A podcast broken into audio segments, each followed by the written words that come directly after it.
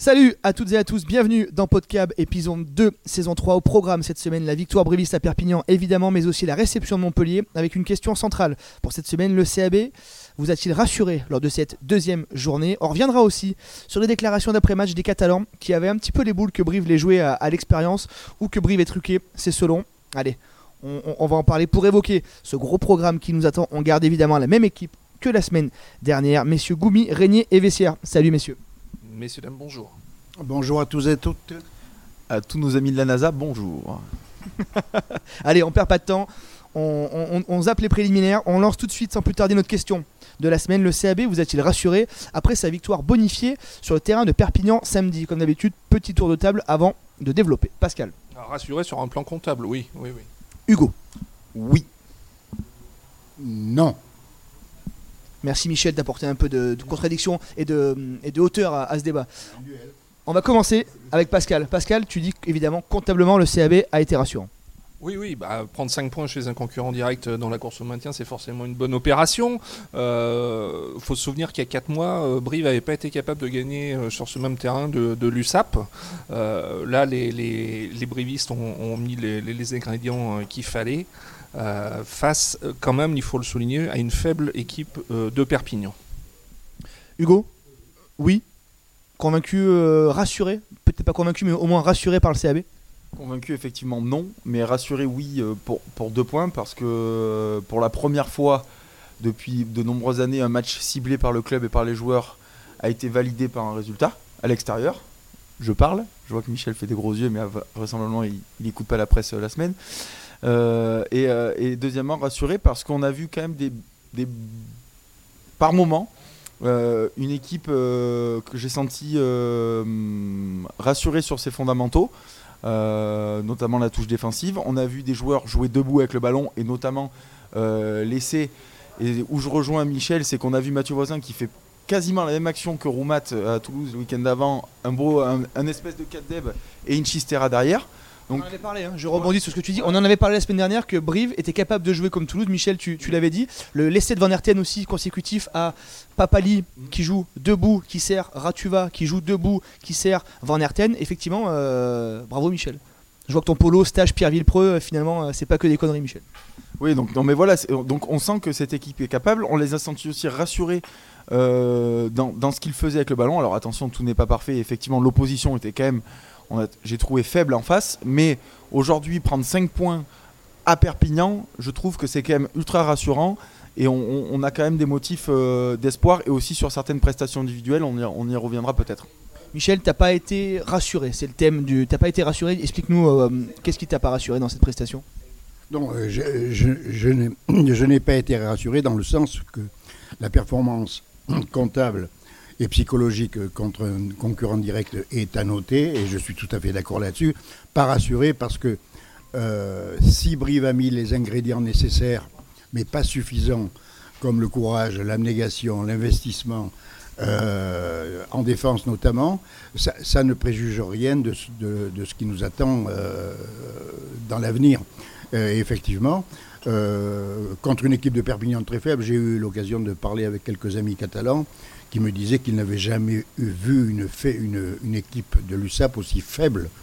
Euh, la légende dit que quand Fostocopie gagnait des, courses, il rentrait chez lui en disant à son père Oh papa, j'ai gagné, j'ai gagné. Et son père lui disait Oui, mais dis-moi qui est deuxième. Donc ce qui, veut dire que euh, la- la faiblesse de Perpignan euh, m'amène à relativiser sur le plan du contenu, sur le plan du jeu, la performance de Brive. Hugo, t'en- as parlé un petit peu, il y a eu du contenu, il y a eu des bonnes choses. Encore une fois, dans l'utilisation du ballon, on, en a parlé, Brive a su être évidemment réaliste. Ça avait été le cas contre Lyon. Alors évidemment, il y avait eu des fêtes, mais il y avait eu trois ballons à négocier, il y avait eu deux essais. Il y a eu des bonnes choses. En, en défense, Michel, même si Perpignan était c'était très faible, il fallait quand même se mettre en face, il fallait tenir la ligne défensive. Euh, Papali fait euh, 15 plaquages, euh, Sacha Gay, Esteban Abadi doivent pas en rater un, ou alors ils en ratent un. Ça témoigne, euh, t'en parlais Hugo, de l'état d'esprit de cette équipe. Enfin, c'est rassurant d'avoir une copie. Alors, c'était pas beau, les puristes euh, sans doute se sont fait un peu chier, mais euh, il y a eu du contenu, il y a eu de la défense, il y a eu des, bonnes choses quand même. Bah oui, il y a eu des bonnes choses, mais un peu comme il y avait eu des bonnes choses au, Stade français, il faut pas oublier que ça fait deux matchs finalement à l'extérieur où Brive répond, euh, répond présent et remplit le contrat. Euh, après, comme le disait Hugo, euh, Brive a réussi à jouer debout euh, grâce à des, joueurs comme Abraham Papili qui a, mis, ses coéquipiers dans le, bon sens et qui est d'ailleurs à l'origine de l'essai de, Renger Van Herten. Et puis il y a cette jeunesse, je pense qu'on va en parler, évidemment, qui, bah, qui, a répondu présent elle aussi. Hugo, ton sentiment sur cette rencontre, tu l'as dit, hein, il y a eu, voilà, c'était ciblé, ça a été assumé, et on a senti des, joueurs libérés. Contrairement au mois d'avril où tout le monde était tétanisé, tout le monde jouait à l'envers, là tactiquement aussi ça a été très, bien géré. Oui, et puis, je pense qu'on peut pas se cacher toujours euh, en disant dès que Brive gagne, c'est parce que les équipes en face sont faibles, et dès qu'on perd, euh, c'est parce que nous, on n'a pas été bon. Ça, c'est pas totalement vrai. Si l'équipe en face n'a pas été bonne, c'est qu'aussi on a su, l'équipe a su mettre en place euh, un système défensif et une intensité qui les a fait déjouer, même si forcément sur certains points ils n'ont pas été performants.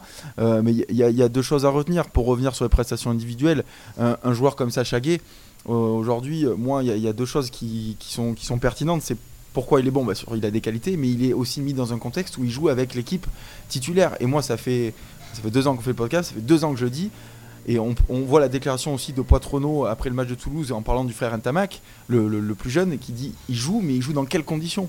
Il a été performant parce que ben, il est avec l'équipe titulaire. On n'a on n'a pas envoyé euh, euh, l'équipe bis ou, ou, ou troisième là-bas. Donc il a été performant, il a des qualités. Il a fait un très gros match. Et moi, je suis très content parce que si on continue d'incorporer les jeunes comme ça, on va, on va s'en sortir. C'est comme ça qu'il faut faire. Et le, et le deuxième point, c'est aussi euh, sur l'aspect défensif.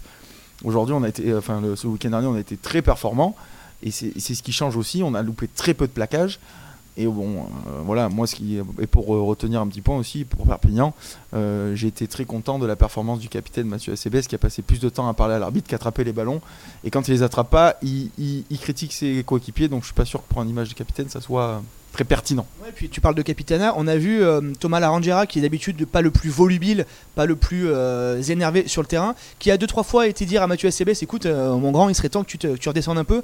On a senti que ça a galvanisé toute l'équipe de voir Thomas Larangera pas jouer contre nature mais sortir un peu de son rôle derrière. Il est venu un peu chacailler aussi, il est venu montrer l'exemple, il est venu dire à Acebes reste à ta place mon grand et capte des ballons. Ça témoigne vraiment d'une force de caractère Michel. On parle de la jeunesse, ça fait deux ans comme le dit Hugo qu'on dit qu'il faut faire jouer les jeunes mais pas les envoyer avec une équipe euh, 8, C ou B ou ce que tu veux. Là, on a hum, vu Wesley Tapouelou à qui on a promis l'enfer. Nous les premiers, si on est très honnête, on a aussi dit qu'il allait souffrir euh, face au droitier catalan. Il a tenu la... hum, il a tenu la marée. Nathan Fresnon, 20 piges, qui a tenu la marée, qui a été chacaillé. C'est hum, c'est forcément encourageant, Michel, d'avoir euh, ces jeunes, Renger Van Herten aussi, qui, qui montent le bout de leur nez et qui assument leur statut dans un contexte évidemment galère à Perpignan avec 12 000 Catalans en furie. Oui, absolument. Mais je rejoins Hugo qui, euh, sur, sur l'idée que les jeunes ne peuvent être euh, intégrés que dans un contexte favorable. Il ne faut pas les envoyer en pâture euh, lors des matchs qui sont déjà perdus d'avance et il faut les mettre dans un contexte favorable. Il ne faut pas oublier qu'à un moment donné, on joue avec une deuxième ligne, Van Herten, voisin, à 14. Et on les met sur le, sur le, sur le toit, sur une mêlée où vraiment, dans mon canapé, j'ai vraiment apprécié cette mêlée avec une double poussée où on les met, on les met à mal. Quoi. Donc les ingrédients étaient là, euh, c'est nécessaire, mais encore une fois, ça n'est pas suffisant. Et ce que je prétendais la semaine dernière, à savoir qu'on est capable de jouer à la Toulousaine, disons, avec, toutes les précautions d'usage, avec tous les guillemets, on est capable de jouer, laisser de, de, Sanga le démontre. Euh, joue très très bien. Voisin arrive, fait une passe à la Roumat. Donc quand les joueurs sont mis dans un contexte favorable, avec des mouvements où ils, se re- ils reconnaissent des situations, ils sont capables de faire très très bien. Demande évidemment ce que tu dis Michel, confirmation face à Montpellier ce samedi, champion de France qui a une densité physique, notamment devant, qui est tout autre que, que celle de Perpignan-. On va vraiment voir là clairement ce dont tu es capable le savoir Pascal. Oui, bah on va voir. On, avait vu lors de la première journée que, Brive n'était peut-être pas forcément dans le même championnat que Lyon. Euh, Brive a fait le nécessaire à, l'USAP dans son championnat. Il ne faut, pas se- tromper d'objectif non plus. hein. C'est la deuxième partie de tableau et le maintien le plus confortable possible. Euh, face à Montpellier, ça, va être très très dur comme ça l'avait été contre Lyon, euh, sachant que derrière il y a un déplacement à Castres et après la réception de Bayonne. Euh, voilà, je, pense qu'il faut peut-être pas se focaliser non plus sur Montpellier. Hugo, évidemment, vrai test là, c'est encore au-dessus de, Lyon. euh, Montpellier, ça champion de France en titre, on l'a dit. Ils, ont une confiance incroyable depuis, depuis, six mois. Euh, ils ont des recrues phares, euh, Carbonel en tête. Il y a vraiment. on est un petit virage là, de ce début de saison où, comme le dit Pascal, c'est Montpellier quoi. Il faut se focaliser sur la suite. Non, non, non, faut pas se focaliser sur la suite, c'est- hors de question. On est au troisième match de la saison. On reçoit le champion de France en titre euh, qui reste euh, sur euh, allez, 50 minutes comme Bordeaux, quand même de, de, de haute volée, euh, notamment la première mi-temps où c'était quand même assez impressionnant. Donc, moi, c'est un- un, match tout bonus hein, pour Brive, un match de, gala. On reçoit le champion de France. Je pense qu'il y a la, la motivation pour les joueurs est quand même toute trouvée. Effectivement, si on est amené à mettre les ingrédients euh, dans ce match euh, au niveau de l'engagement, mais ça, j'ai pas de doute. Après, il y aura quand même autre chose. Hein. Euh, voilà, c'est pas Perpignan en face. Il va falloir faire autre chose pour, euh, pour déstabiliser cette défense. On a vu que Bordeaux, euh, avec tous les joueurs qu'ils ont, ont quand même eu beaucoup de mal euh, à transpercer ce rideau qui est quand même très dense.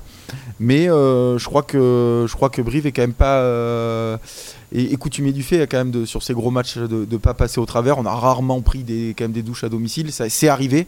Mais l'an dernier, Montpellier, on fait match nul, miraculeux pour Montpellier à la dernière action. Euh, donc, donc voilà, moi je suis, euh, je suis encore quand même assez confiant sur ce match-là. Je crois que c'est euh, des matchs que, que Brive aime bien.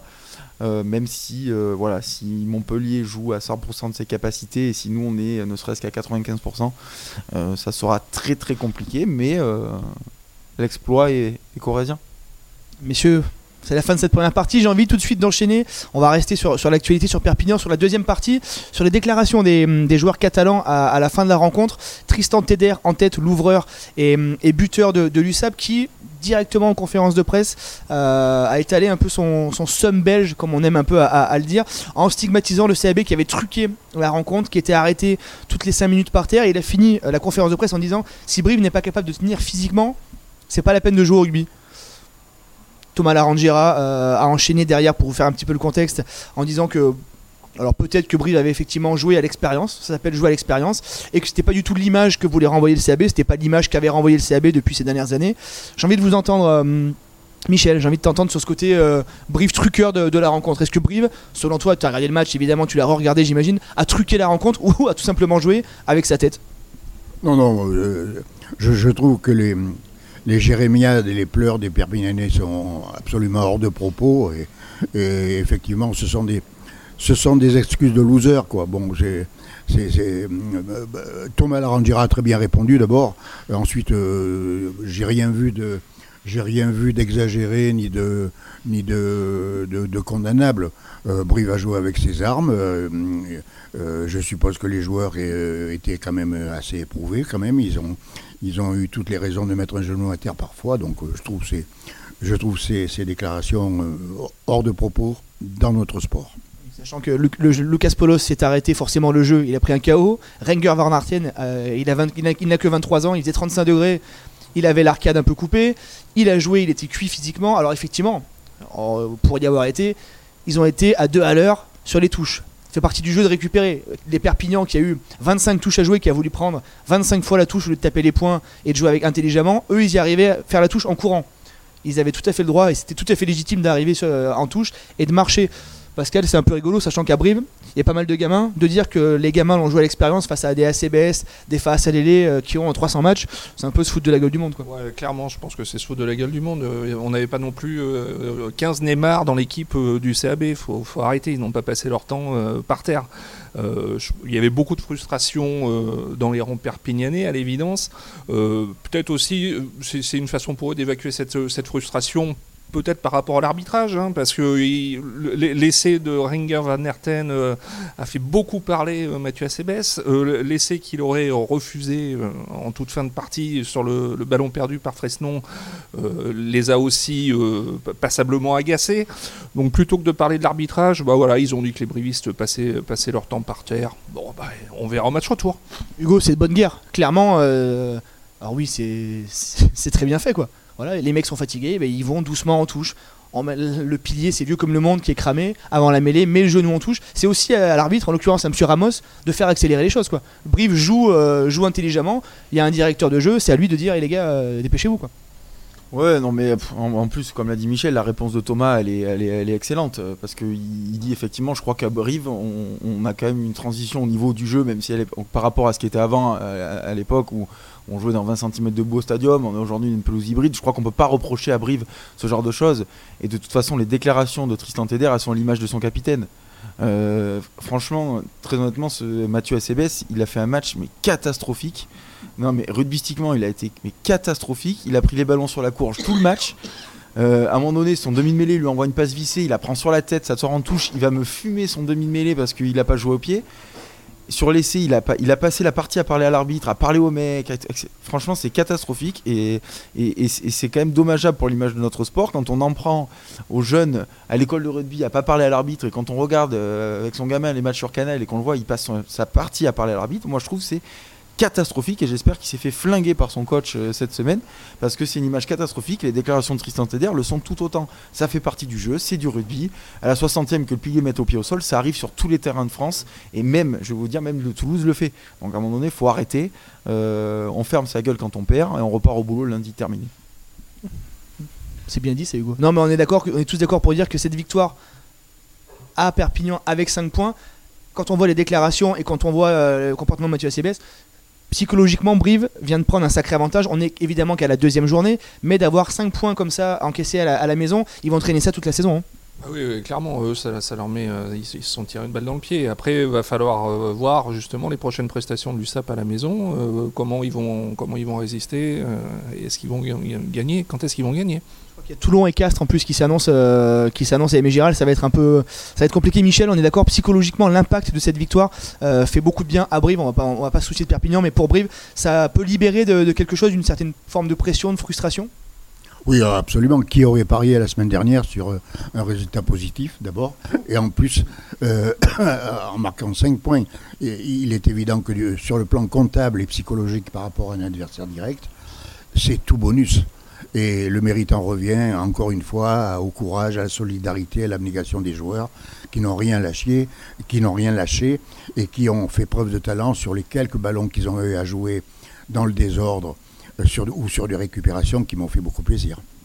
Il faudra donc confirmer ce samedi 17h face au champion de France Montpellier. Allez messieurs, dernière, Michel. Je te vois lever la main, Michel. Allez-y, Michel. Non, j'espère que ce, que ce week-end euh, le public briviste va s'inspirer de ce qui s'est passé à Bayonne, par exemple, et viendra en nombre soutenir son équipe. Une ambiance à la bayonnaise euh, au stadium contre Montpellier euh, mettra les joueurs dans les meilleures conditions pour réaliser un exploit quand même.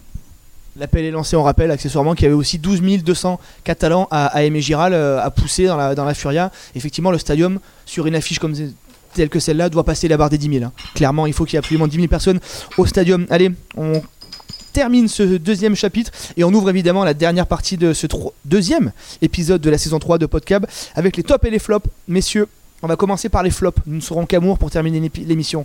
Hugo, je vois que tu as bien préparé donc. Euh, c'est bon, tu l'as. Me parle pas de Mathieu Acebes, hein Tu l'as suffi. Non. Non. Non, non, non, bah non, tu viens de charger pendant 3 minutes, tu changes.